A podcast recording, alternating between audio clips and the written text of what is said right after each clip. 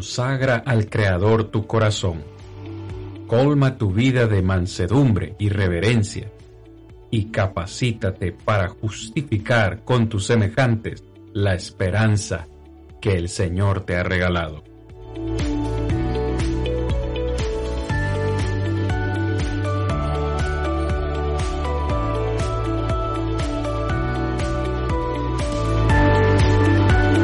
Yo soy Cristian Vargas, evangelista de Plainview Iglesia de Cristo, y este es su programa, Defendamos Juntos la Esperanza.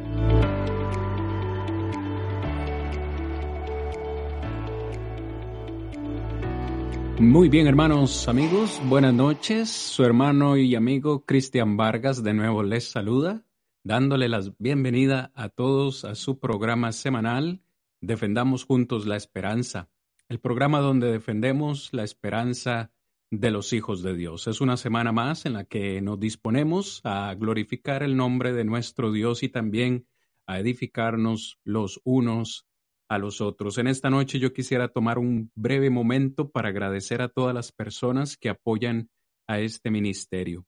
Este ministerio fue creado con el propósito de glorificar el nombre de nuestro Dios, pero este ministerio sería sin sentido, por supuesto, si ustedes no nos apoyan, no, nos observan cada semana. Hoy con un tema muy, muy interesante. Si usted probablemente sigue nuestras redes sociales, se ha dado cuenta que hoy vamos a hablar acerca de un tema al cual le pusimos por título ¿A qué se parece el cielo? Sin embargo, queremos explicar esto un poco porque lo que queremos desarrollar hoy es simplemente si podemos decirlo de otra forma o con otra, o con otra pregunta, perdón, es ¿qué nos ofrece el cielo? Es decir, la semana anterior nosotros estuvimos hablando acerca de qué es el cielo y vimos varios aspectos, pero el día de hoy queremos abordar o ir un poco más allá y hablar acerca de qué me ofrece el cielo. Es decir, la mayoría, si no todas las personas de este mundo quieren ir al cielo, pero realmente, ¿qué nos ofrece el cielo? ¿Qué podemos nosotros disfrutar en el cielo? ¿Realmente vale la pena ir al cielo? Es parte de lo que queremos conversar con ustedes en esta noche, mis amados en Cristo, amigos, a manera de introducción para los hermanos que me acompañan siempre en estas lecciones, quisiera preguntarles, hermanos, no sé si están de acuerdo conmigo, pero yo siempre he pensado eh, que nadie, absolutamente nadie en esta tierra, puede, puede decir que ha sido completamente abandonado por Dios. De alguna o de otra manera, Dios siempre está con nosotros. ¿Me siguen? Yo creo que la única persona o el único ser humano que ha sido completamente abandonado por Dios fue Jesucristo. En ese momento en la, en la cruz del Calvario, cuando estaba cargando los pecados del mundo. ¿Y saben por qué hago esta, esta breve introducción o este pequeño comentario, porque quiero que veamos eh, que cada uno de los aspectos que vamos a ver hoy, de alguna forma los estamos disfrutando en esta vida. Pero cuando comparamos esto con la eternidad, cuando comparamos esto con el cielo que se nos ha prometido, es una dimensión completamente diferente. ¿Me, me siguen hermanos que me acompañan? ¿Qué opinión les merece a ustedes este, este concepto que estoy tratando de transmitir. O sea, yo no podría decir que Dios me ha abandonado en ningún momento de mi vida. ¿Qué, opinan ustedes, hermano Rigo? Es interesante porque, es más, a la luz de la escritura, nosotros miramos en el Evangelio de Mateo, por ejemplo, capítulo 5, cuando nos hace ver que Dios hace llover sobre buenos y malos. Muchas veces las personas, este, eh, digo yo, se equivocan. Muchas veces se equivocan en el sentido de que creen que como todo les va bien, es porque están bien con Dios. Y en realidad eh, es lo que miramos a la inversa cuando miramos lo de Job. Los amigos creían que como le iba tan mal, era porque había cometido algo contra Dios y en realidad no era así. Entonces, hay cosas en las que debemos de saber que como criaturas de Dios y mientras estamos en este mundo, siempre, como dice usted, siempre Dios va a hacer lo bueno en nosotros. Siempre vamos a recibir cosas buenas de Dios. Entonces, Él hace llover sobre buenos y malos. Este, nos da muchas bendiciones. El ser humano recibe muchas bendiciones lastimosamente muchas veces no aprovechamos las bendiciones, ¿verdad? Que nos da nuestro Dios. Pero en realidad considero que todo ser humano sobre la faz de la tierra recibe de Dios, no lo abandona Dios. A pesar de que nosotros nos comportamos de una manera inadecuada, incorrecta delante de Dios, en realidad Dios está al cuidado de nosotros siempre. Sin embargo, hay cosas que hay que considerar allí, ¿verdad? Para poder ver, porque una cosa es lo que estamos en esta tierra, el tiempo que vamos a estar, cosas que no miramos por nuestra condición humana muchas veces, pero que igual al tema que vamos a desarrollar, en donde se puede hacer una comparación de algunas cosas, en donde podemos mirar que aún no estamos en esa comunión perfecta o ya con nuestro Dios, sino que la comunión que podemos tener en esta tierra la podemos perder. Sin embargo, algo de lo que vamos a mirar hoy es lo que ofrece el cielo en realidad y que es lo que el hombre debe de seguir. Por ejemplo, cuando nosotros decimos, en este caso, Héctor, cuando nosotros miramos y decimos que en realidad sí somos bendecidos, que todo ser humano es bendecido por Dios, pero podrá decirse o podríamos nosotros concluir que a causa de que todos somos bendecidos por Dios, estamos teniendo una buena relación con Dios. ¿Será este, esa una alternativa para poder llegar a evaluar mi condición con Dios cuando digo que recibimos bendiciones de nuestro Dios? ¿Qué cree Héctor usted? Según lo que la Biblia nos arroja en cuanto a esto, puede concluir y estar satisfecho una persona decir, ah, bueno, Cristian Rodrigo dice que somos bendecidos todos por Dios. Entonces, hey, todo está bien, pero ¿podrá ser eso una garantía en realidad ya para el ser humano? Yo considero, hermano, que podríamos decir que estamos en los pensamientos de Dios, ¿ya? Dios siempre quiere lo bueno para nosotros, así como lo hizo con Jeremías. A pesar de que Jeremías tenía aflicción, pero Dios lo tenía en sus pensamientos. Hay una cosa que debemos tomar en cuenta de que a pesar de que tengamos aflicciones, no es que Dios nos está abandonando, sino que Él sabe el momento también en donde nos puede ayudar, pero nunca desampara a nadie. Ahora, más bien, si nos trasladamos a este, a este pensamiento o a la escritura donde nos dice que el mismo Señor hace el llamado, en Mateo 11, 28, donde dice, venid a mí, todos los que estáis trabajados y cargados, y yo os haré descansar. O sea, ¿qué es lo que quiere nuestro Dios? Es que todo ser humano pueda gozar de un descanso. Y es ahí donde hace una invitación el Señor. Él quiere que todos podamos gozar de sus bendiciones. Él quiere darnos un descanso. Él quiere que darnos todo lo mejor, por lo menos podríamos decir, al ser humano. Pero está la invitación. Hay una invitación para que la persona pueda gozar de esas bendiciones, gozar de ese favor de Dios. Pero es ahí donde nosotros debemos entender, si hay un llamado de parte de Dios, ¿qué es lo que tengo que hacer? Es obedecer ese llamado. Si yo no lo estoy obedeciendo, en otras palabras, ahí es donde vamos, ¿qué es lo que yo quiero con Dios? Si yo quiero gozar de las bendiciones de Dios, tengo que acercarme a Él. Tengo que buscar cómo hacer su voluntad, para que así pueda, en este caso, Dios trabajar con mi persona un análisis mientras el hermano Cristian hacía la, la pregunta al hermano Rodrigo, la, la, pregunta que hacía el hermano Rodrigo a su persona, me resultó muy, muy interesante y dije, bueno, en que verdaderamente en algún momento nosotros nos hemos sentido solos, de cierta forma uno emocionalmente, yéndonos tal vez desde ese punto emocionalmente, se siente vacío y yo eh, en lo personal lo he sentido, muchas veces uno eh, como persona tiene emociones. Estas emociones a veces te hacen sentir vacío, pero realmente el sentirse vacío espiritualmente es otro punto. Y ese es el que eh, Dios nunca ha querido llegar con cada uno de nosotros. Por eso siempre sentimos la mano de Él eh, cada día. Siempre vemos las bendiciones de Él cada día.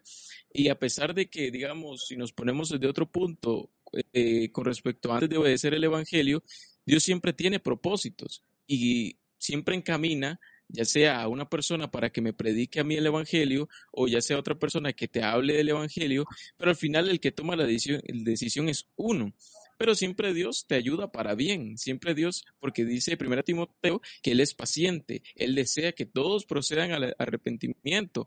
Es entonces donde vemos a un Dios misericordioso mientras estamos en vida para poder ir encaminando la vida de cada persona, para poder recibir bendiciones. Pero no todo queda ahí. Dios quiere algo más para nosotros. Él quiere que por medio de la obediencia podernos ofrecer algo más, porque sin esa obediencia no lo vamos a obtener. Y es el punto al que vamos a llegar a nosotros. Y más que todo mi comentario es, eh, emocionalmente uno se siente muchas veces vacío, es normal, pero al punto de decir nosotros, me siento vacío espiritualmente, es lo preocupante, porque Dios nunca nos va a dejar solos. Dios siempre va a tratar de darnos las bendiciones a nosotros para podernos llenar, darnos muchas cosas para podernos sentir bien nosotros mismos. Y es entonces donde vemos que Dios siempre está con nosotros, a pesar de las tribulaciones. Ok, si Dios no nos deja solos, ¿qué es lo que Él quiere con nosotros? ¿Qué es lo que nos va a ofrecer? ¿Qué es lo que hay más allá? Y ese es el punto del que vamos a llegar. Entonces, es mi respuesta a lo que dijo hermano Cristian, en lo que estaba conversando también el hermano Rodrigo. No sé si tienen algo más que, que, añadir ahí, mis hermanos. Sí, hermano, algo ahí en donde miro yo aún en el Antiguo Testamento cuando el mismo Dios dice que no quiere la, eh, la muerte del impío. Es decir, siempre aspira a Dios hacia algo mejor para el ser humano lo bendice de una u otra manera, pero aspira a algo mejor para el ser humano. Ahí va a depender del ser humano. Y es lo que vamos a entrar hoy. Eso que aspira a Dios, de que Dios quiere para el ser humano, es lo que nos va a demostrar lo que está verdaderamente en el cielo, que nos va, este, o no está guardado.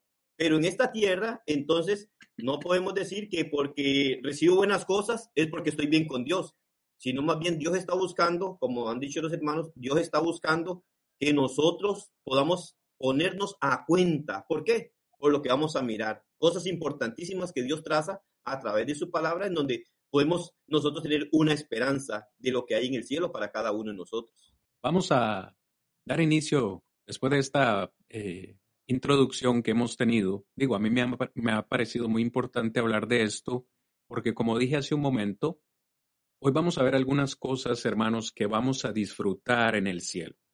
¿Ok? Pero al, yo analizar estos aspectos, me he dado cuenta que en cierta medida cada uno de estos aspectos también los hemos disfrutado aquí en la Tierra. Por ejemplo, en primer lugar, para dar inicio a, a este estudio, en primer lugar vemos que en el cielo vamos a disfrutar, en primer lugar, del compañerismo con el Señor. Fíjese lo que estamos diciendo, compañerismo con el Señor.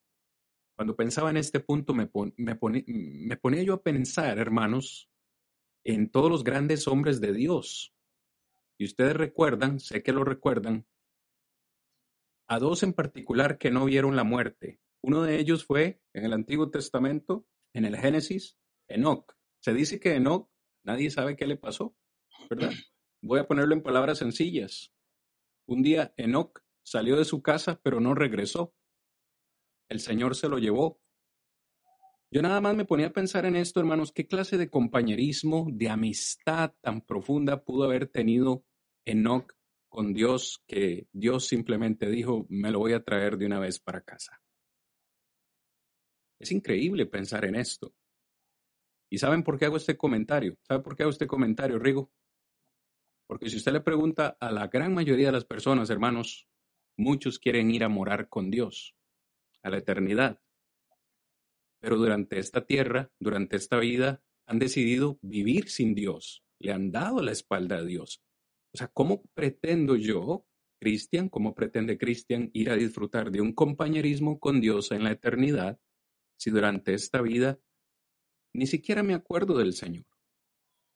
Es importante que analicemos esto, realmente ir a disfrutar del compañerismo con el Señor en la eternidad es porque lo estoy gozando ya en esta tierra, que puedo decir, sin temor a equivocarme, Dios es mi amigo y comparto tiempo con Él y sé que Él me va a llevar porque, porque disfruto tiempo con Él.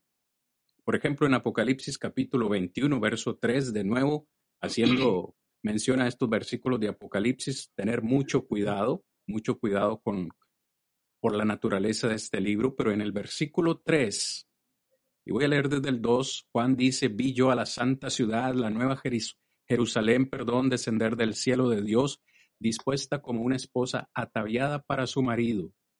y oí una gran voz del cielo que decía, he aquí el tabernáculo de Dios con los hombres. Vea como dice Juan, Él morará con ellos y ellos serán su pueblo y su Dios mismo, o Dios mismo, perdón, estará con ellos como su Dios. Una vez más, hermano Héctor, eh, dije hace un momento, o sea, vamos a ir a disfrutar del compañerismo con Dios en la eternidad, pero en cierta forma lo, lo disfrutamos en esta tierra. Y me uso de ejemplo, yo no puedo decir que Dios me ha abandonado a mí en ningún momento. En esta tierra disfruto de su compañía, pero ya cuando trasladamos este concepto a la eternidad es completamente diferente porque veremos a Dios por primera vez y Él estará con nosotros y Él será nuestro Dios y Él será nuestro pueblo. Imagínese poder ver a Dios tal cual es, hermano Héctor. Sí, claro, mi hermano. Este, yo considero que ese es un gran privilegio, podríamos decir, que no todos gozarán. O podríamos decir, no todos gozaremos si no cuidamos nuestra salvación también, porque estamos en peligro. Pero lo importante es que analicemos, así como dice usted, si estamos gozando en este momento de tener la bendición de Dios, porque podríamos decir, ¿qué tenemos de Dios en este momento? De parte de Él tenemos consuelo. Ahora, ¿qué iremos a tener allá? Estamos hablando que Dios nos va a quitar toda tristeza, todo dolor. O sea, todavía va a ser algo mejor, porque ya no vamos a tener lo que tenemos aquí. Ahora, vamos a pasar a un lugar donde lo que nos toca es únicamente disfrutar, ver cara a cara a nuestro Dios. Yo creo que eso es lo que cada uno de nosotros añoramos. Y, y tal vez muchos pueden decir, pero ¿cómo es posible ver cara a cara a Dios? Pero yo creo que esas son las promesas que nosotros tenemos. ¿ya? Por eso es que nosotros día con día estamos luchando para poder llegar hasta ese lugar. Y si esa promesa está, porque el mismo Señor Jesucristo dijo que fue prepararnos lugar allá para gozar y disfrutar, yo creo que esas promesas están para todos aquellos que puedan mantenerse fieles. Y esa fue, esa será una de las grandes bendiciones que nosotros vamos a gozar, estar cara a cara con nuestro Dios. ¿Qué vamos a sentir? ¿Qué, qué, qué, qué sensación vamos a tener en ese momento? No lo sabemos, pero va a ser algo maravilloso que va a llenar todo nuestro ser, mi hermano. Hermano Rodrigo, no sé qué, qué, qué, cómo piensa usted, hermano Rodrigo, ver cara a cara a Dios. Sí, no, me llama mucho la atención cuando Juan habla aquí en Apocalipsis y hace ver, cuando menciona esta forma, hace ver esa comunión íntima que vamos a tener con Dios, esa comunión íntima que Dios va a tener con su pueblo. Que como hablábamos y decía hermano Cristian, es muy cierto, en esta tierra gozamos y yo diría de manera parcial de estas cosas. ¿Por qué? Porque en esta tierra seguimos siendo humanos, somos de carne, somos de hueso, y entonces aquí, digo yo muchas veces, aquí como que este, esa comunión con Dios como que es compartida. Cuando hablo que es compartida, no me refiero a que estoy con Dios un día y otro no, sino que aquí eh, compartí en el sentido que tengo que hacer mis cosas terrenales para poder subsistir, para poder tener esto, para poder tener lo otro pero allá esa comunión va a ser íntima en donde ya yo no me tengo que preocupar por qué voy a comer, por qué voy a vestir, sino que esa comunión nos lleva a estar con nuestro Dios, que es lo que dice Mateo 5.8, cuando dice que los de limpio corazón verán a Dios. Entonces, el ver a Dios es algo grandioso y muchas veces digo yo inexplicable también, porque aún los judíos en aquel tiempo, ¿qué entendían con decir ver a Dios? Era algo en donde era imposible, prácticamente imposible. ¿Por qué? Porque el que veía a Dios moría, no podía resistirse a lo que era Dios.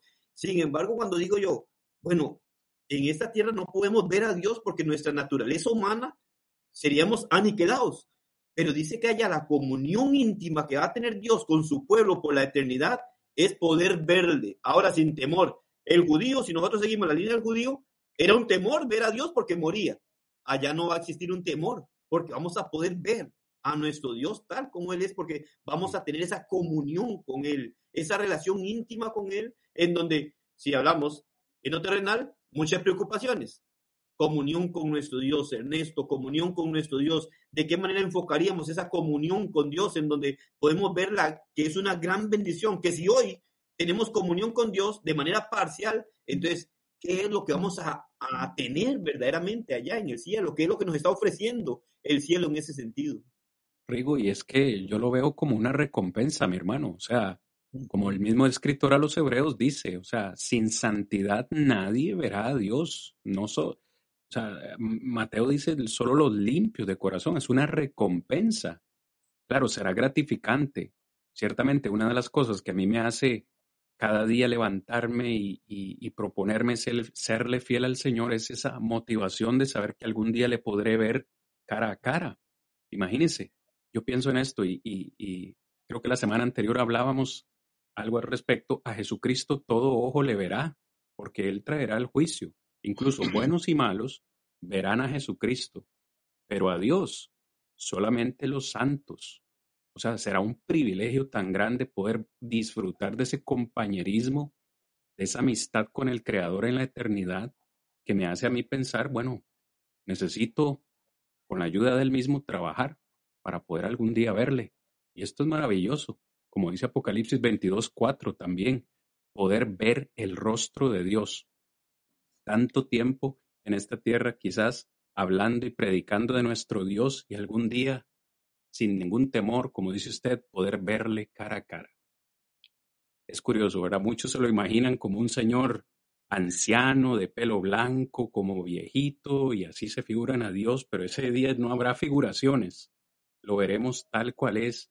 Y, qué maravilloso, qué maravilloso saber que vamos a poder disfrutar eh, de, ese, de ese compañerismo con el Señor e incluso como dice Pablo a los tesalonicenses, que seremos arrebatados en las nubes para estar siempre con el Señor. ¿Cómo nos hace sentir esa promesa? Hermano Ernesto, ¿cómo le hace sentir a usted esa promesa de que algún día estaremos siempre con el Señor?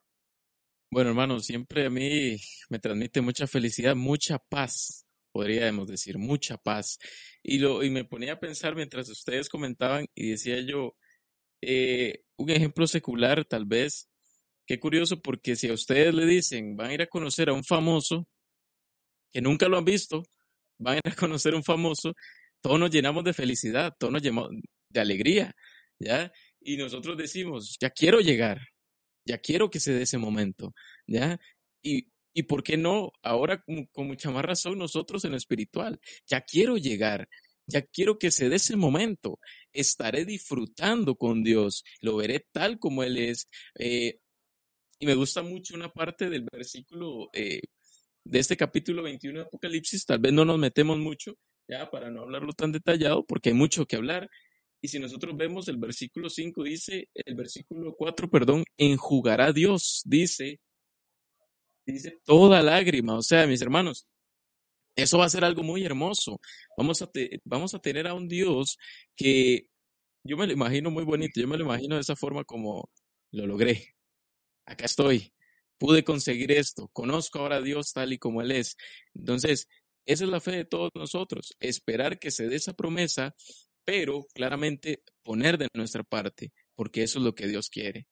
Amén, amén. Definitivamente no podemos, hermanos que, me acompañan en este estudio, no podemos hablar del compañerismo con el Señor y de hablar de ver su rostro, verlo tal cual es, sin necesariamente hablar del gozo que eso va a producir en nuestra vida, ya no física, sino espiritual. Este es el segundo aspecto del cual quiero y, queremos conversar con ustedes también en esta noche. ¿Qué otra cosa nos ofrece el cielo? El cielo nos ofrece el gozo eterno de estar en la presencia cercana del, Señor nuestro Creador. Una vez más, como dije hace un momento, obviamente en, este, en esta tierra hemos disfrutado o podemos disfrutar el gozo que nos produce el fruto del Espíritu Santo. Pablo dice, estad siempre gozosos. ¿Tenemos razones, hermanos, para estar gozosos en esta tierra? Sí. El cristiano puede ser gozoso aunque tiene problemas. El cristiano puede estar gozoso en dificultades. No podemos olvidar que Pablo escribió esas palabras estando preso. Estad siempre gozosos, porque el gozo del cristiano no depende de las circunstancias, depende de de quién ha creído, en quién ha creído. Entonces, en esta tierra podemos disfrutar gozo, pero cuando comparamos eso eh, con el cielo es, una vez más, otra dimensión. otra dimensión. Yo quiero que veamos algunos textos eh, que fundamentan este, este punto en particular. Si les parece, hermanos, podemos leer, por ejemplo, un salmo, el Salmo 16, versículo 11, si gustan acompañarme a leer y a todos los que nos acompañan también en la transmisión del día de hoy. Salmo 16, 11. Dice así la palabra. Me mostrarás la senda de la vida. En tu presencia, dice el salmista, hay plenitud de gozo, delicias a tu, a tu diestra para siempre.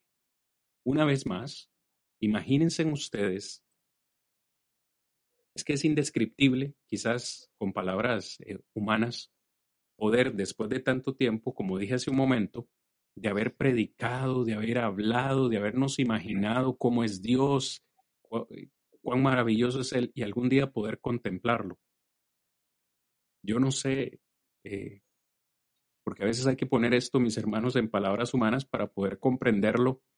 Eh, hace un momento Ernesto decía, enjugará Dios todas nuestras lágrimas. Yo no sé si en ese momento tendremos lágrimas de gozo, porque en ocasiones hay gozo que produce tanta, tanta alegría en nuestro, en nuestro ser que lloramos, ¿no? De felicidad. ¿Cómo realmente nos imaginamos ese encuentro? Ese encuentro con nuestro Dios. El salmista dice, hay plenitud de gozo para siempre. Rodri. Importante cuando miramos y lo que usted decía es, o debemos decir siempre la diferencia en lo que es gozo y la alegría. Usted decía prácticamente, bueno, el gozo es producido por la paz interna. Y de hecho conocemos que la paz interna nos la da la obediencia a Cristo y ser limpiados con la sangre de Jesucristo derramada la cruz de Calvario.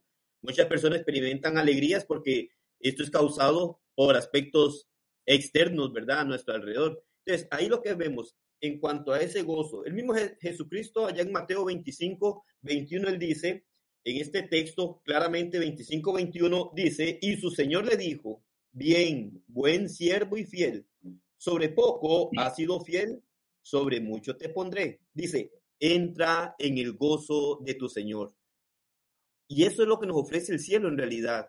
Ese gozo que tampoco va a ser, porque muchas veces, aunque tenemos el gozo por la paz interna que tenemos con Dios, por estar en paz con Dios, las circunstancias externas muchas veces llegan como a opacar ese gozo, porque entre las alegrías y las tristezas que son causadas por lo externo, llegan a opacar muchas veces el gozo, aunque nos sentimos bien con Dios espiritualmente, pero el gozo es opacado muchas veces. ¿Por qué?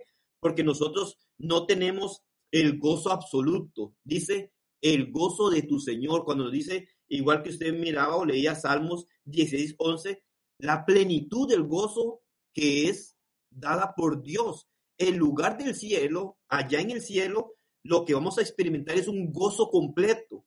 No va a existir parte de, de alegría, ¿verdad? En esto, ¿por qué? Porque no va a ser una emoción en nuestra vida, sino va a ser producido por el efecto de vivir en la santidad con Dios. Entonces, hoy en día nosotros nos gozamos en Cristo porque tenemos la esperanza de vida eterna, circunstancias muchas veces nos afligen y entonces llevamos como una contraparte, pero el cielo es lo que ofrece.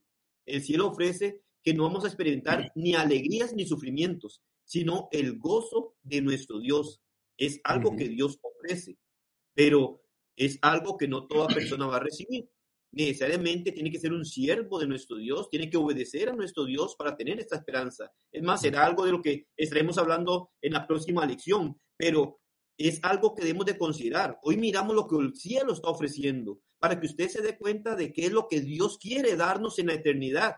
Y luego usted sepa también a la luz de la escritura cómo lograr esto, porque no es para todos. A pesar de que Dios lo quiere para todo el mundo, no todo el mundo va a heredar este gozo, no todo el mundo va a heredar la, el compañerismo con Dios. Hay necesidad de hacer algo, pero importante es entonces que ese gozo es generado por aquello interno en nosotros y que en el cielo es generado porque se habita en paz completamente y en santidad, que es lo que Dios ofrece y es lo que el cielo nos está ofreciendo y que está prácticamente disponible para todo ser humano, pero hay que luchar por ello también. Qué interesante saber, hermano, que muchas veces las cosas que nosotros realizamos aquí, e inclusive cuando dice Mateo capítulo 18, eh, versículo 19, no, eh, bueno, todavía se me fue por alto, ¿verdad? Pero ya se lo busco, donde dice que todo lo que atamos en el cielo es atado aquí en la tierra. Y todo lo que atamos aquí en la tierra es desatado en los cielos. O sea, en otras palabras, hay algo importante que nosotros debemos entender. Muchas veces las cosas que nosotros realizamos aquí, tiene, hay gozo en el cielo. Y lo podemos encontrar en lo que dice en Juan capítulo, eh, en Lucas capítulo 15, del versículo 7 y el versículo 10 donde dice, os digo que de la misma manera habrá más gozo en el cielo por un pecador que se arrepiente que por 99 justos que no necesitan de arrepentimiento. Y dice el versículo 10, de la misma manera os digo, hay gozo en la presencia de los ángeles de Dios por un pecador que se arrepiente. O sea, cuando nosotros realizamos algo aquí, y lo más importante es cuando nos venimos y una persona se arrepiente, eh, hace la obediencia al Señor, mire cómo, cómo nos presenta aquí que hay alegría en los cielos que hay gozo en los cielos. En otras palabras, eh, podríamos decir que eso es lo que nosotros vamos a experimentar también. Si en estos momentos, por lo menos, hay alegría cuando una persona se arrepiente aquí y obedece el Evangelio, ahora pónganse a pensar ya cuando sea toda la, la culminación del tiempo. O sea, cuando todos podamos llegar a entrar y a gozar de todas las bendiciones que nos ofrecen el cielo. O sea, ahí sí va a haber gozo y ese es el gozo que nos presenta el Señor también por lo menos en Juan capítulo 15, versículo 11 dice, estas cosas os he hablado, para que mi gozo esté en vosotros y vuestro gozo sea perfecto. En otra palabra, el gozo que nosotros tenemos aquí va a haber un momento que se va a completar. ¿Y cuándo va a ser? Cuando ya estemos en el cielo. Por eso decía nuestro hermano Rodrigo, tenemos gozo aquí y eso es lo que debemos experimentar todo el tiempo porque gozamos de Dios. Pero ahora, el gozo que vamos a tener en el cielo es un, gozo completo, un gozo perfecto. Entonces, mis hermanos, hay gozo en el cielo. Las huestes celestiales se gozan también. Así es.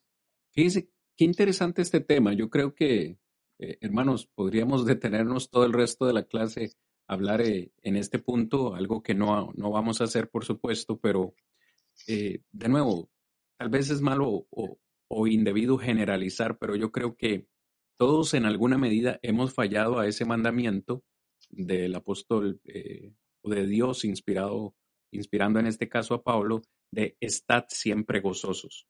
En alguna medida, pues, por alguna situación nos hemos sentido cabizbajos, tristes, desanimados, etc. Y, lo que estamos hablando hoy es importante porque en el cielo no es que un día vamos a estar tristes y otro día vamos a estar llenos de gozo. Al otro día vamos a estar un, poco desinflados y al otro día otro un poco de gozo. No, en el cielo va a ser un gozo perpetuo, perfecto y para siempre. No habrán esas caídas de energía, esas caídas de, o esos pequeños eh, espacios de desánimo que tenemos aquí en la tierra. Para nada.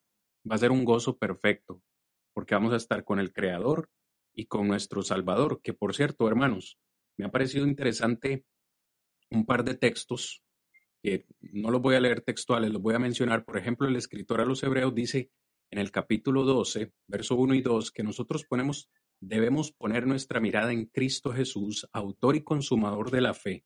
Dice, el cual por el gozo puesto delante de él, sufrió por nosotros. Es decir, a Cristo Jesús le trajo gozo dar su vida por nosotros.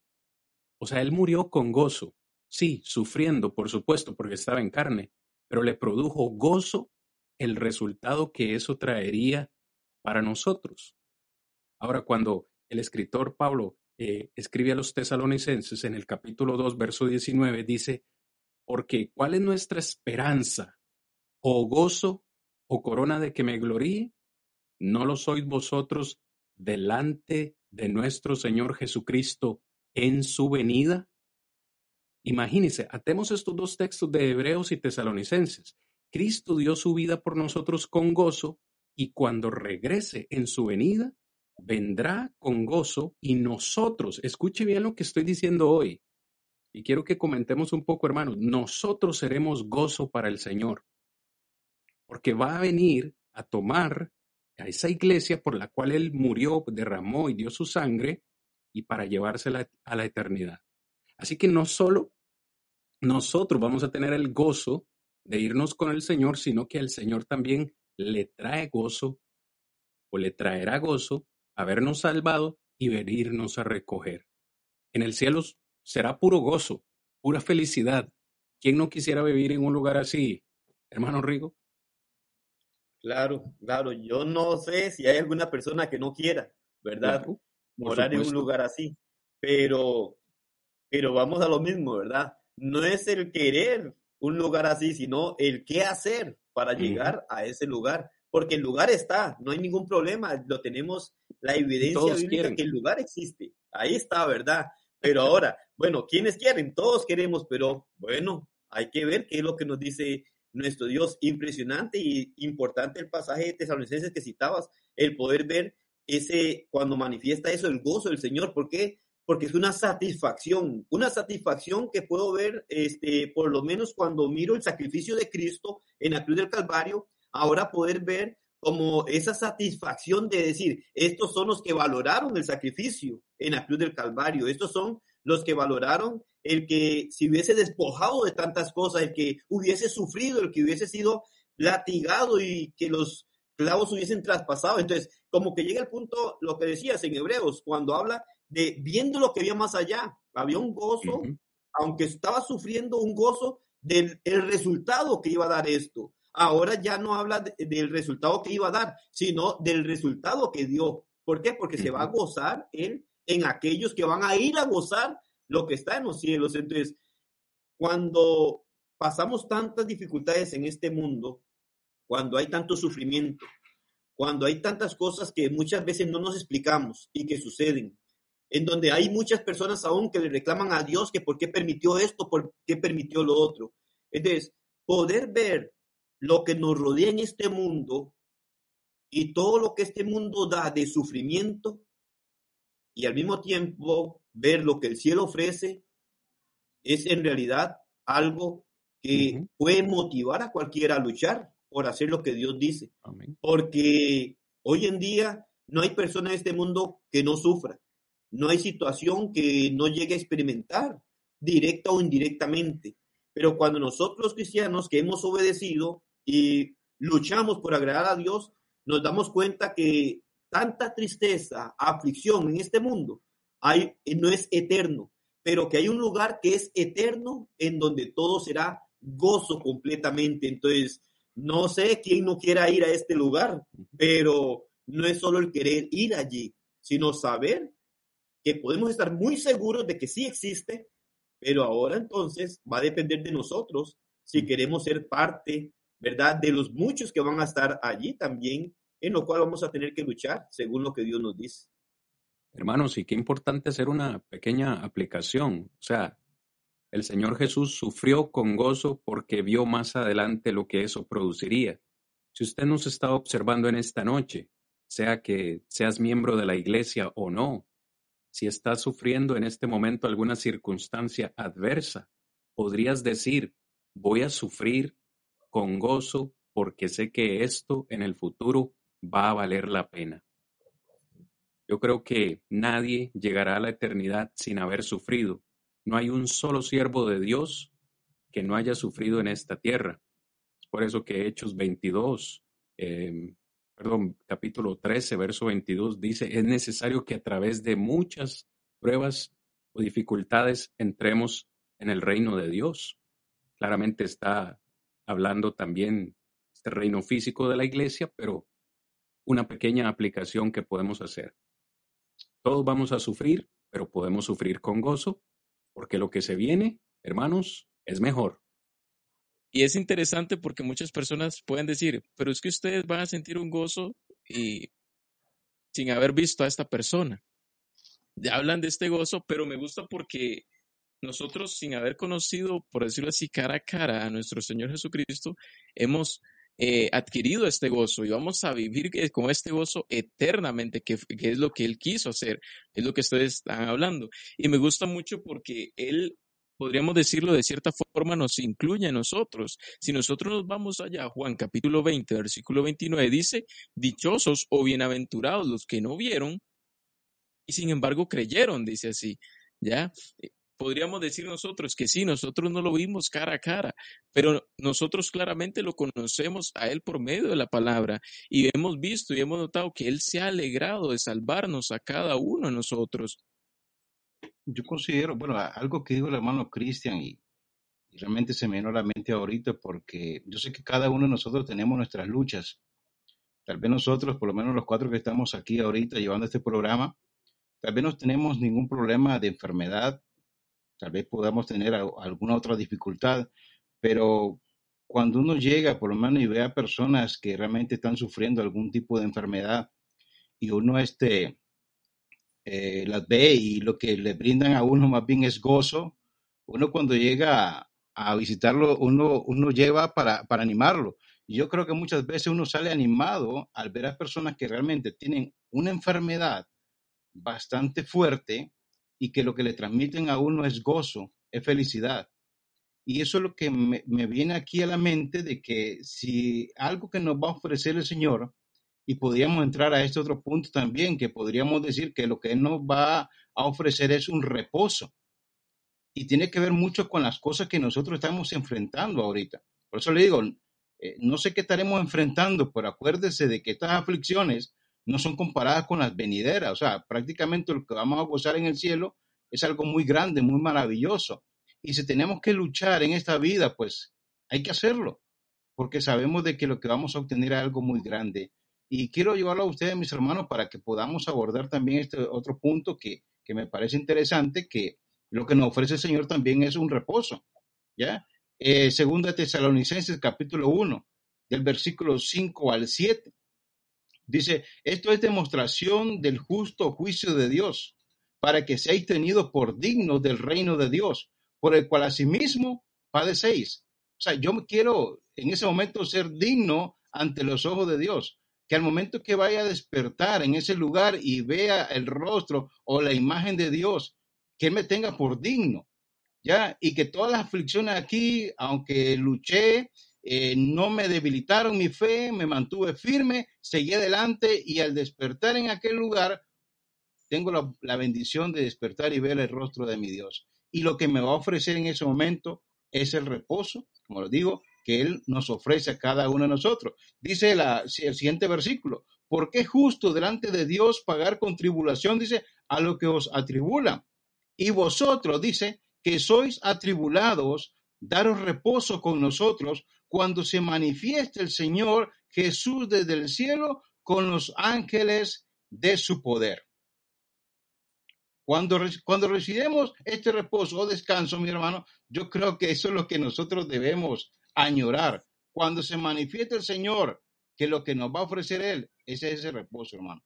¿Ya? Y eso es lo que yo creo que cada uno de nosotros es por lo cual tenemos que luchar día con día. Os digo, hay momentos difíciles, pero lo importante es lo que nos espera allá en los cielos. Amén, hermano Héctor. Gracias por ese importante comentario para todos los hermanos y amigos que nos acompañan. Hoy estamos hablando acerca de qué nos ofrece el cielo, qué podemos encontrar ahí. ¿Vale la pena llegar al cielo? Claro que vale la pena. Hay que esforzarnos, hay que hacer muchas cosas por llegar ahí porque en primer lugar vamos a tener compañerismo con el Señor, Vamos a también disfrutar gozo completo y perfecto en su presencia por la eternidad. Y ahora estamos hablando de que en ese lugar vamos a tener también reposo. El hermano citaba este texto de Tesalonicenses muy, muy atinado, pero eh, también yo quiero compartir uno que a mí en lo particular siempre me ha motivado y se encuentra en Apocalipsis. En Apocalipsis capítulo 14, versículo 13, Juan dice, oí una voz desde el cielo que me decía, escribe, bienaventurados de aquí en adelante, escuche bien, bienaventurados, dichosos, felices, contentos de aquí en adelante, los muertos que mueren en el Señor. Vea el requisito, la clave. Sí, descansarán de sus trabajos porque sus obras con ellos siguen. Dígame si eso no nos motiva a nosotros, hermanos, a pensar que algún día vamos a descansar. Claro que el versículo lleva en sí mismo implícito el hecho de que si voy a ir a descansar es porque estoy trabajando. En esta tierra debo trabajar por el Señor, debo vivir para el Señor, entregarme a sus mandamientos, serle obediente, trabajar en la obra. Cuando yo muera en Él, cuando yo muera trabajando por el Señor, dice Juan, seré bienaventurado, porque por fin descansaré, tendré ese reposo eterno que el Señor me ofrece de esos trabajos, de esas obras que me he dedicado a hacer en esta tierra. Hermano Rigo, lo veo muy calladito, hermano. ¿Qué opina usted sobre este, este versículo o, o tiene por ahí algún otro que quiera considerar con nosotros? No, precisamente ese Apocalipsis me llamaba mucho la atención, porque, y recordaba, por ejemplo, cuando alguna enfermedad, o tal vez más precisamente cuando la mujer está encinta y, y tiene problemas, ¿verdad? Y la, el doctor le dice, vaya y esté en reposo absoluto, en donde no tiene que hacer absolutamente nada. Y digo, bueno, es un reposo absoluto pero es por un determinado tiempo. Está bien, es reposo absoluto, que significa no hacer nada, pero un determinado tiempo. Sin embargo, aquí como usted mencionaba, es un reposo eterno, en donde dice, va a descansar de su trabajo y, y esto importantísimo, dice, sus obras con él continúan o siguen con él. Es decir, ahí cuando enlazamos y lo implícito que usted decía, bueno, lógicamente si se habla de un reposo es porque se trabajó antes. Entonces, en este caso dice, bueno, ¿de qué es, de qué es lo que va a descansar? Bueno, va a descansar de trabajar, porque sus obras van con él, que es lo que nos dice 1 Corintios 15, 58, cuando nos habla de la necesidad de estar firmes y constantes en el Señor siempre, ¿verdad? Creciendo, trabajando, porque dice que, bueno, va a haber algo que nos va a recompensar, ¿verdad? Entonces, cuando nosotros vemos esto, es interesante. Hay que trabajar en este mundo, sí, para, para conservar, en este mundo trabajamos para conservar el compañerismo de nuestro Dios. Trabajamos en este mundo para conservar el gozo con nuestro Dios. Pero dice que allá entonces vamos a tener el reposo. Ahora, trabajamos para ir a tener un reposo eterno, en donde ya no tendremos que preocuparnos por nada. Hoy tenemos que trabajar, ¿por qué? Porque nos preocupamos por mantener nuestra buena relación con Dios. Trabajamos haciendo lo bueno porque es el mandamiento que Dios nos da de hacer las cosas conforme a lo que Él establece. Que sufrimos de una u otra manera por agradar a Dios haciendo lo que Dios nos demanda. Pero, ¿qué nos dice esto? Todo eso que hacemos en esta vida es temporal, no es eterno. Vamos a trabajar, sí, pero no vamos a trabajar eternamente, sino más bien, si trabajamos de acuerdo a lo que Dios quiere y la forma que Dios nos ordena en este mundo, entonces tenemos esta gran esperanza de ir a reposar eternamente. Ya no vamos a tener que preocuparnos entonces por trabajar, sino que ahí viviremos con nuestro Dios, con las obras que hemos hecho, obras que agraden a nuestro Dios. Entonces, hay una gran necesidad de, aparte de ver lo que el cielo está ofreciendo, aparte de darnos cuenta lo que nos ofrece Dios en el cielo, que son cosas que Dios nos ofrece, son cosas maravillosas, pero que igual en cada uno de los puntos que hemos examinado y miramos para recibir lo que el cielo o lo que en el cielo hay para recibirlo, tenemos que hacer algo en esta tierra y es lo que Dios quiere. Ahora, todo, toda persona trabaja de una u otra manera. Toda persona anualmente espera sus vacaciones para descansar un, un poco periodo de tiempo para reintegrarse nuevamente a sus labores. Pero eso es lo maravilloso del reposo eterno. No es momentáneo, no es vacaciones, sino es reposar eternamente estando con nuestro Dios. Y es lo que Dios quiere darle a cada ser humano. Entonces, es muy importante poder, poder mirarlo de esta manera, el poder experimentar grandes cosas y que Dios nos ofrece a cada uno de nosotros. Dice que si nosotros llegamos a experimentar o lo que el cielo nos ofrece, ese gozo, ese reposo, también hay algo que me llama mucho y poderosamente la atención de lo que nos ofrece el cielo. Y dice que nos ofrece la luz de la gloria de Dios. la luz de la gloria de Dios. Y me llama mucho la atención esto porque nos hace sentir el poder habitar, como dice, en donde habita nuestro Dios, en esa forma de luz que me imagino, lo mismo que hablábamos al principio, me imagino el sentido de lo que imposibilita al hombre hoy ver a Dios. La gloria de Dios es tan grande, habita en un lugar de luz completa, que si nosotros hoy, por decirlo así, se nos abrieran los cielos para poder ver a Dios, no podríamos verlo.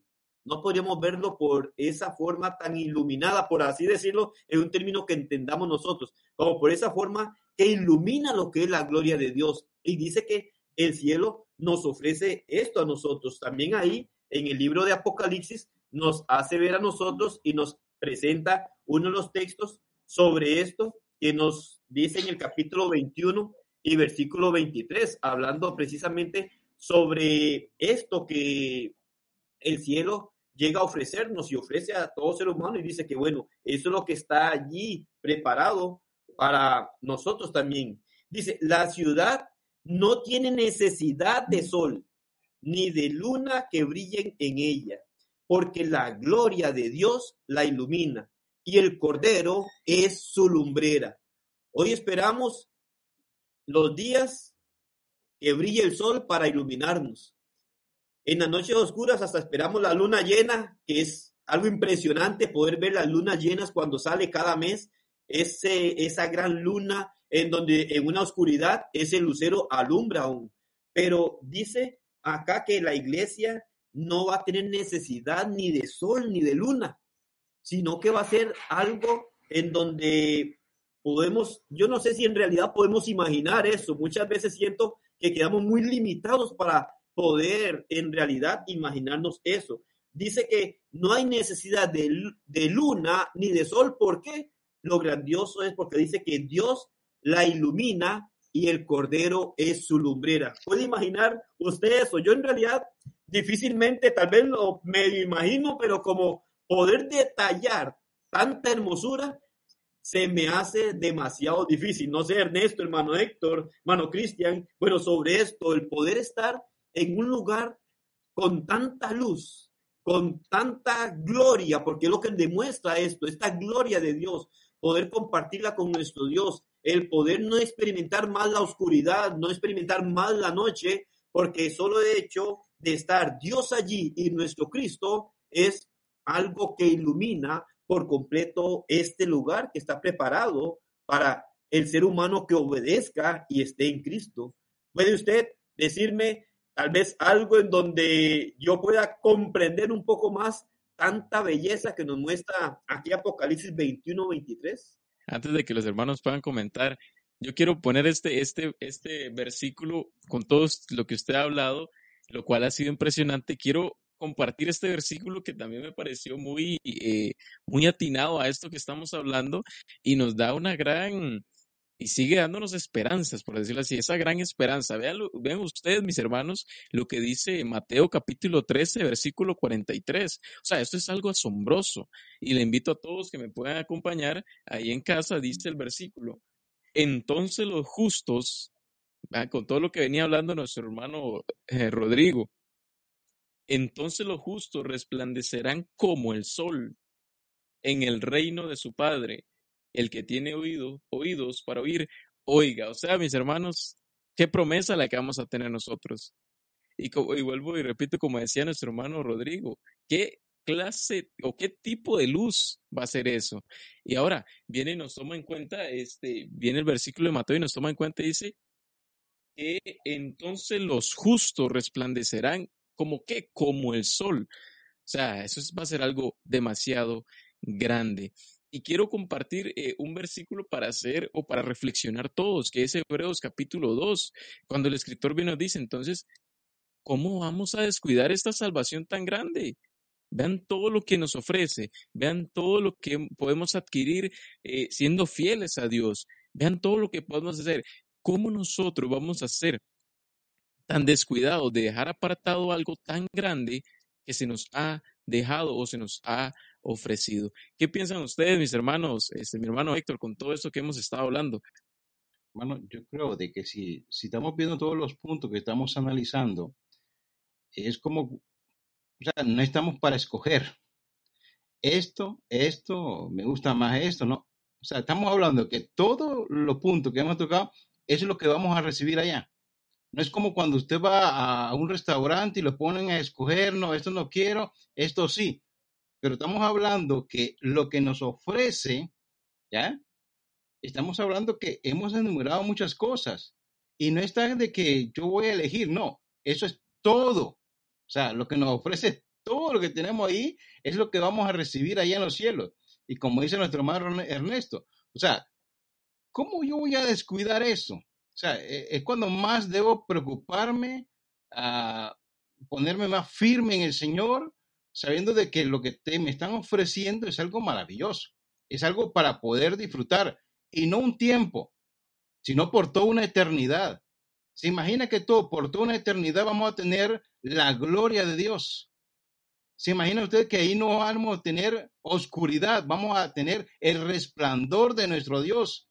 No sé, para, para mí, por lo menos en el caso mío, y lo tomo personal, yo tengo que dedicarme más al Señor, ¿ya?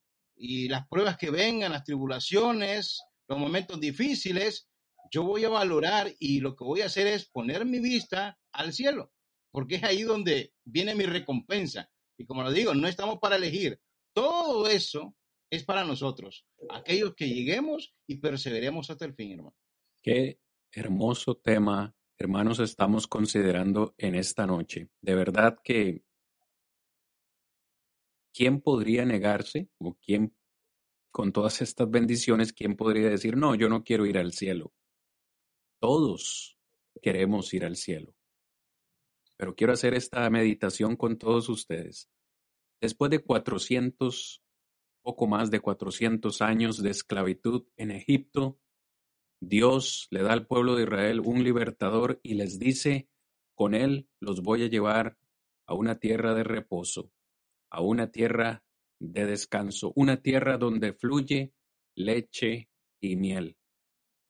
Sin embargo, cuando leemos Hebreos capítulo 4, nos damos cuenta que de toda esa generación solamente dos lograron entrar a la tierra prometida.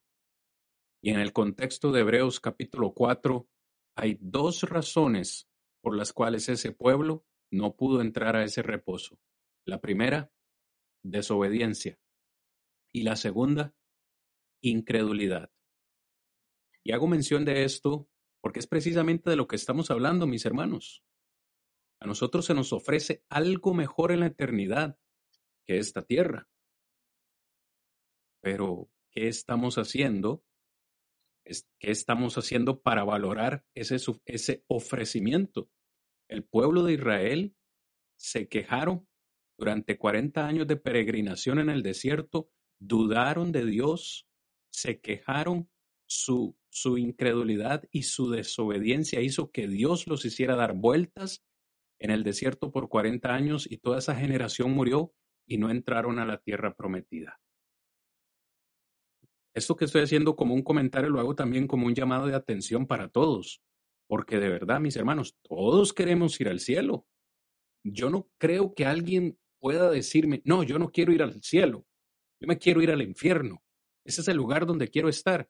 Con sus palabras no lo dicen, pero con sus acciones, con su desobediencia, con su incredulidad, manifiestan cada día que no desean ese reposo, que no desean ese compañerismo con el Señor, que no desean esa luz que le resplandezca, que no desean ese gozo eterno.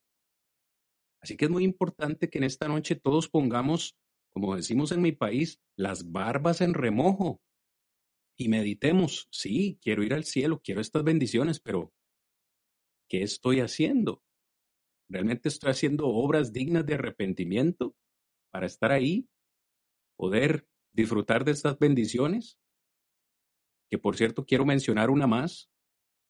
Allá en la eternidad vamos a tener pérdida de memoria de los problemas terrenales. Si hay dos cosas de que el ser humano puede hablar, son, número uno, los problemas y número dos, las bendiciones que el Señor le da. Son temas de conversación para nunca acabar. Pero cuando usted las pone en una balanza, las bendiciones de Dios siempre sopesan. Siempre tenemos bendiciones. Pero este texto en Romanos 8:18 a mí siempre me ha fascinado porque dice Pablo, tengo por cierto, tengo por seguro que las aflicciones del siglo presente no son nada comparables con la gloria que ha de manifestarse en nosotros. Es decir, en la eternidad. Usted, yo, yo me imagino, hermanos, podremos decir, bueno, valió la pena haber sufrido tanto. Ahora comprendo. Porque saben, aquí en la tierra, hermanos, yo no sé si a usted le ha pasado, hermano Héctor, de pronto uno tiene un problema, y, no hablo solo de iglesia, no hablo solo en lo espiritual, un problema X de, de la familia, y uno llora, derrama lágrimas, y en el momento uno no puede identificar algo bueno que está sucediendo ahí.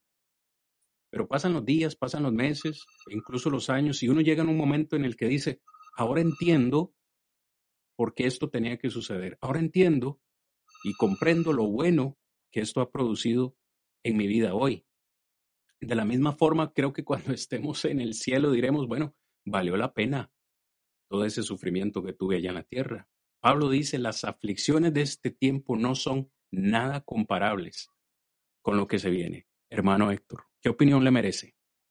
Sí, hermano, y se me viene a la mente el texto también de 2 de Corintios 4, 17, donde dice, pues esta aflicción leve y pasajera nos produce un eterno peso de gloria que sobrepasa toda comparación, dice.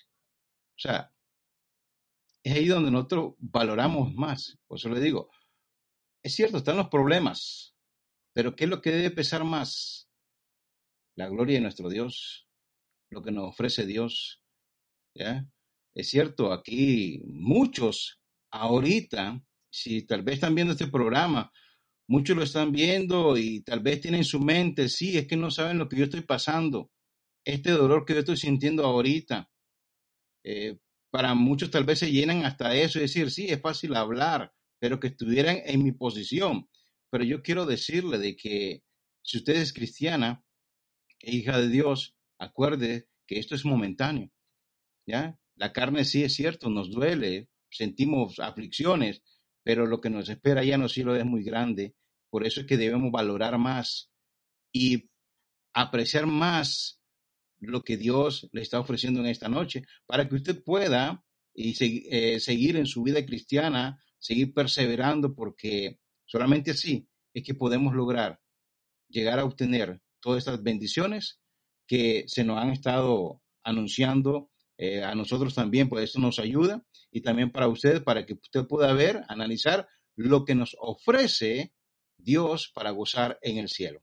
Claro que sí, hermano. Este, le agradezco a cada uno por eh, los comentarios que han dado, porque realmente no solo eh, lo presentamos para que todos lo escuchen, sino para nosotros, porque verdaderamente esto es de gran ayuda para nuestra vida, esto es eh, de gran ayuda para abrir los ojos y para darnos cuenta de lo que, lo que tenemos, lo que hemos obtenido y pues y lo que vamos a obtener más allá.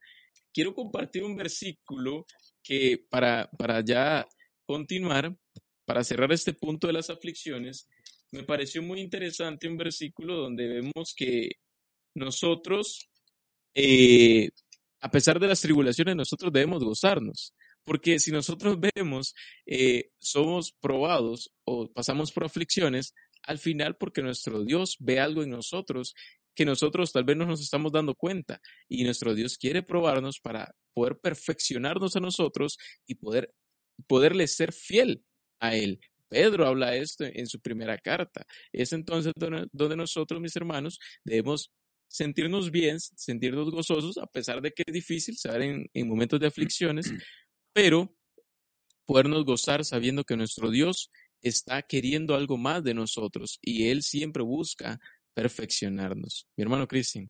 No habrá gloria sin sufrimiento. ¿Me sigue? Lo digo de nuevo. No habrá gloria sin sufrimiento. Pedro dice, ruego a los ancianos que están entre, vosotros, yo anciano también con ellos y testigo de los padecimientos de Cristo, que soy también participante de la gloria que será revelada. Hay que sufrir para recibir la gloria. El mismo Jesús el Hijo de Dios tuvo que sufrir para ser glorificado eh, y esa misma gloria tendremos nosotros. Pero para ir finalizando esta noche, mis amados en Cristo, sin lugar a duda, la mayor bendición, todas son importantes, pero la mayor bendición que creo que podremos tener en la eternidad es que ya no habrá ni más sufrimiento, ni habrá más dolor, no habrá tristeza. Viviremos en un mundo de completa felicidad, de completa paz, de completo gozo, de completo compañerismo. Usted hace un momento hacía mención de Apocalipsis capítulo 21, versículo 4, hermano Ernesto, que lo podemos leer de nuevo, donde Juan dice, enjugará Dios toda lágrima de los ojos de ellos y ya no habrá muerte, ya no habrá llanto, ni clamor, ni dolor, porque las primeras cosas pasaron. Imagínense vivir en un mundo donde ya no habrá más muerte. ¿Cuánto dolor ha producido la muerte, que por cierto es una consecuencia del pecado? Yo no creo que estuviera en la mente, en el plan original de Dios, que el ser humano muriera. Pero la muerte es una consecuencia del pecado. Todos si no viene Cristo antes, mis hermanos, todos moriremos o sufriremos la pérdida de un ser querido. Pero en el cielo ya no más, no habrá más muerte, ya no tendremos que llorar más, no habrá dolor, porque todas las cosas primeras han pasado. Hermano Rodrigo, quisiera ir usted a ese lugar, hermano, conmigo, yo quiero ir. Claro que sí, claro que sí. Y es mirando todo y lo que decía hace un rato el hermano Héctor, lo que miramos es un combo, ¿verdad? Espiritualmente hablando. No es una parte que vamos a recibir, sino que es un combo en donde nos muestra muchas cosas. Y según lo que miramos en tanto en 1 Pedro 5.1 y Apocalipsis 21.4, nos hace ver prácticamente es que no habrá sufrimiento ni dolor, porque lo miro como un cambio de estado del estado terrenal al estado celestial. Y eso es lo que va a ser la gran diferencia y todo lo que vamos a encontrar allá. A pesar de que muchas de las cosas que miramos que ofrece el cielo, de una manera espiritualmente hablando, lo tenemos hoy con Dios, hablando del compañerismo, del gozo y todo esto. Si miramos que de una u otra manera, por más que queramos escaparnos, no escaparemos de los sufrimientos. Los sufrimientos están allí. Cristo sufrió y es nuestro máximo ejemplo. Entonces, igual decía el hermano hace un rato, bueno, muchas personas pueden estar sufriendo en ese momento y dicen, ah, pero es que él no sabe lo que yo estoy sufriendo. Pero nuestro Dios sabe lo que usted está sufriendo. Cristo experimentó lo que usted está sufriendo de una u otra manera y el gozo que tenía puesto delante de él lo llevó a dar su vida por cada uno de nosotros. Y esto nos da la esperanza de poder ir al cielo. Y el cielo ofrece grandes cosas en donde vamos a encontrar un lugar en donde no habrá sufrimiento, no habrá dolor, no habrá llanto. Todo será espléndido, formidable con nuestro Dios, una armonía perfecta, un reposo eterno, en donde tendremos la dicha de poder ver a nuestro Dios cara a cara y estar con Él por toda una eternidad. Yo quiero ir a este lugar, claro que sí. Sé y comprendo que necesito luchar y seguir luchando para poder llegar allá. Y en realidad, esta noche y el punto de poder enfocar lo que el cielo ofrece es para los que hemos obedecido, que miremos que sí vale la pena seguir luchando, que sí vale la pena seguir trabajando y nuestras obras van a ir con nosotros a este lugar. Y también poder, de esta manera, aquellas personas que conozcan de la iglesia de Cristo, que nuestro propósito también es que usted conozca que hay un lugar mejor que cualquiera que usted haya mirado o haya visitado en este mundo. Sé que en este mundo, terrenalmente hablando, hay muchos lugares impresionantes, bonitos, lindos, pero no son eternos, son pasajeros. El cielo ofrece todo eternamente y es lo que Dios quiere darnos a cada uno de nosotros.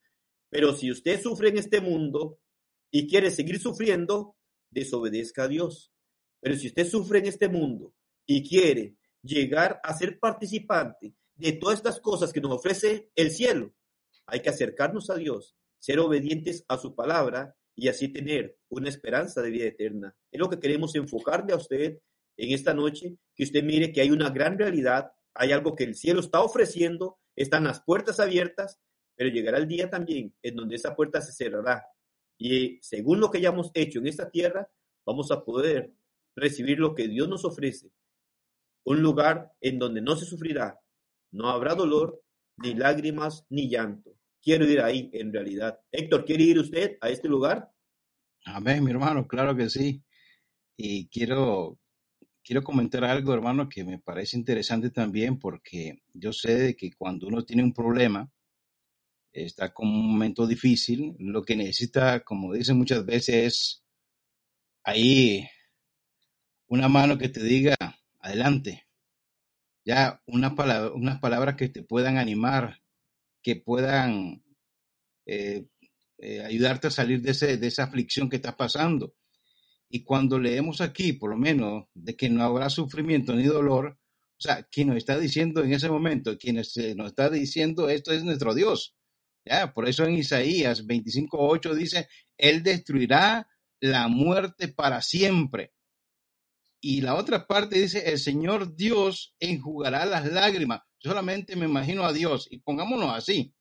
O sea, Dios está a la parte, está, ya, ya no, ya pasó todo. Ahora aquí lo que te voy a ofrecer es felicidad, gozo.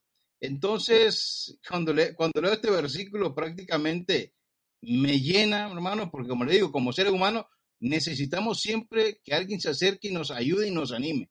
Pero ahora aquí nuestro Dios nos está diciendo que el Señor Dios enjugará las lágrimas de todos los rostros y quitará el oprobio de su pueblo de sobre toda la tierra, porque el Señor ha hablado. En otras palabras, esto es lo que yo voy a hacer, esto es lo que voy a cumplir.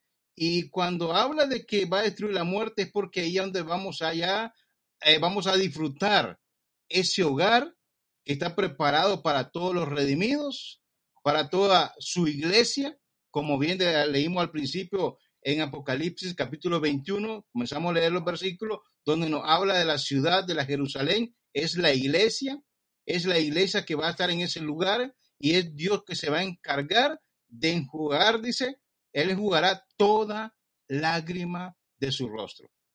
Hermano Cristian. Hermano, qué excelente comentario ha hecho usted porque me da pie para decir lo siguiente. Nada más reconfortante que recibir un abrazo cuando uno está en dificultad, cuando uno está en dolor, quizás llorando, nada más reconfortante que recibir el abrazo de un familiar, de un hermano en la fe o incluso de nuestro cónyuge que nos está ahí apoyando y qué bueno es sentir un abrazo y saber que no estamos solos.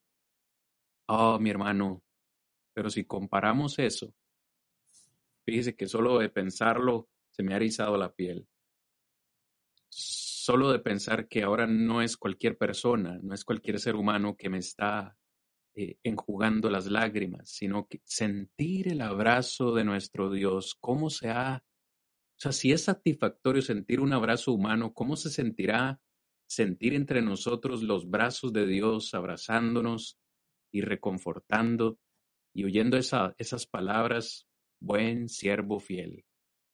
He estado esperando por tanto tiempo Wow, qué momento tan maravilloso, qué momento tan glorioso. No puedo esperar más. Ahí es cuando de verdad vamos a decir valió la pena todo aquello que por lo cual a lo cual renuncié en la tierra, valió la pena todo el, sacrificio, el esfuerzo que hice por estar aquí por la eternidad. Realmente ahí ya no habrá no habrá nada de lo que tenemos en este mundo. Que por cierto, eh, Quería leer Lucas 20 porque aquí estamos hablando de completa felicidad en la, eternidad y me parece curioso que Lucas 20 nos diga que en la eternidad no habrán matrimonios, no habrá casamiento. Dice textualmente el verso 36. Eh, Voy a leer el 35. Más los que fueren tenidos por dignos de alcanzar aquel siglo y la resurrección entre los muertos, ni se casan ni se dan en casamiento, porque ya no pueden ya morir más, porque son iguales a los ángeles y son hijos de Dios al ser hijos de la resurrección.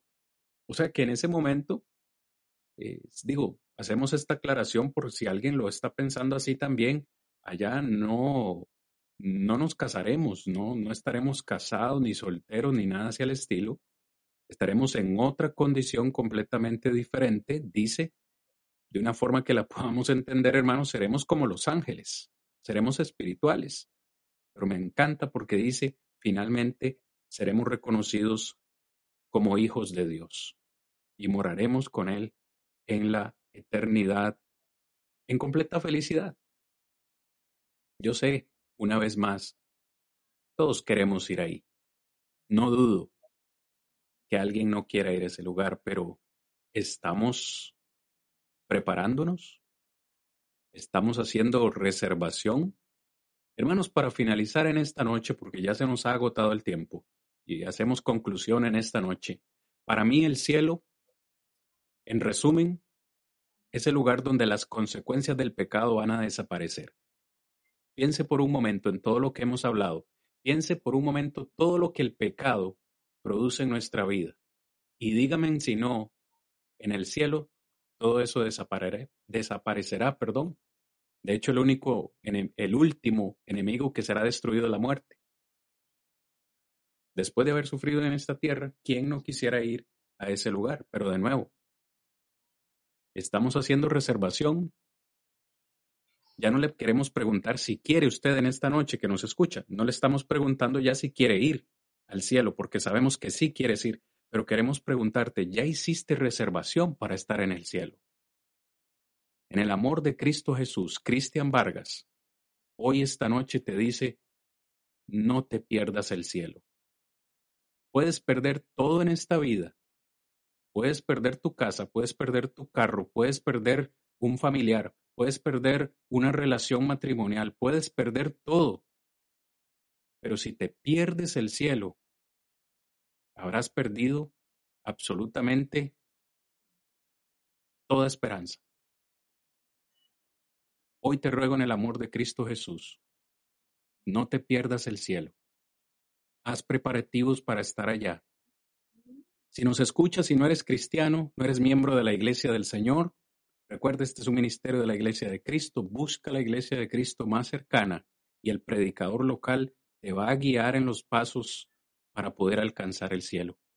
Si eres miembro de la Iglesia ya y has estado desanimado, has estado en conflicto, has, por alguna razón perdido o, o se ha agotado tu gozo, hoy te decimos, sufre con gozo, que la recompensa, la recompensa al final es grande y valdrá la pena.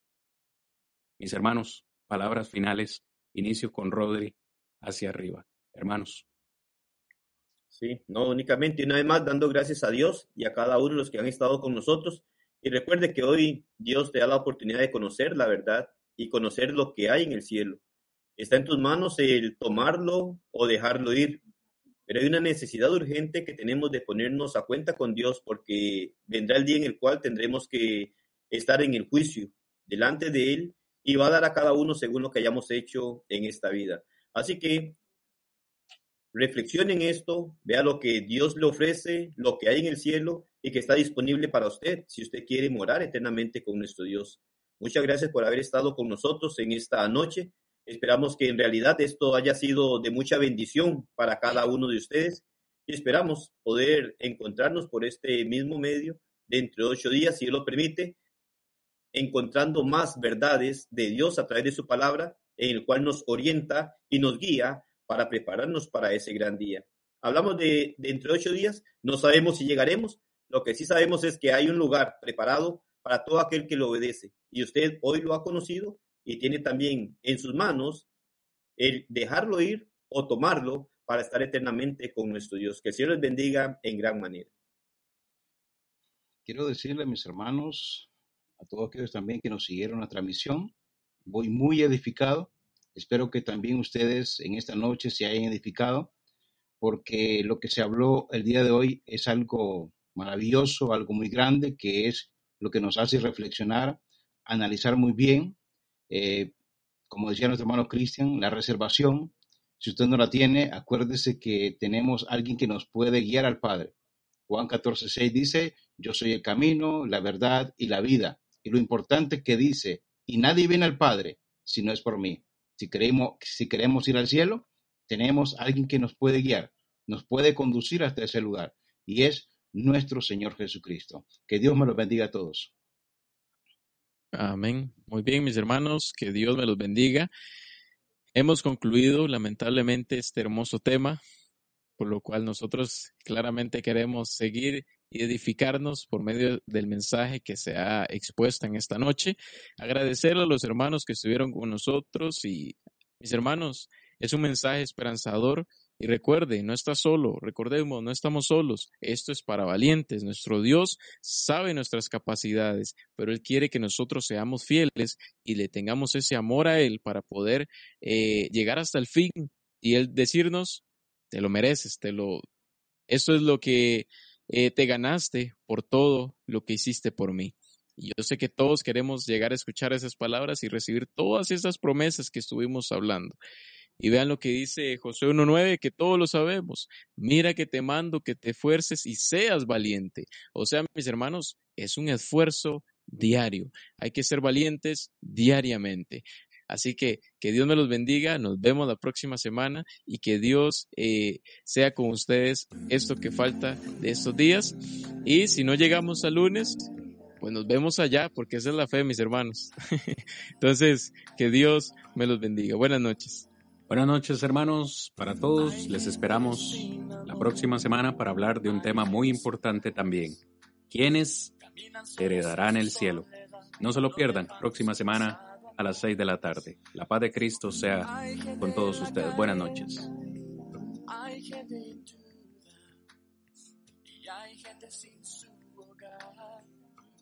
otros claman diciendo,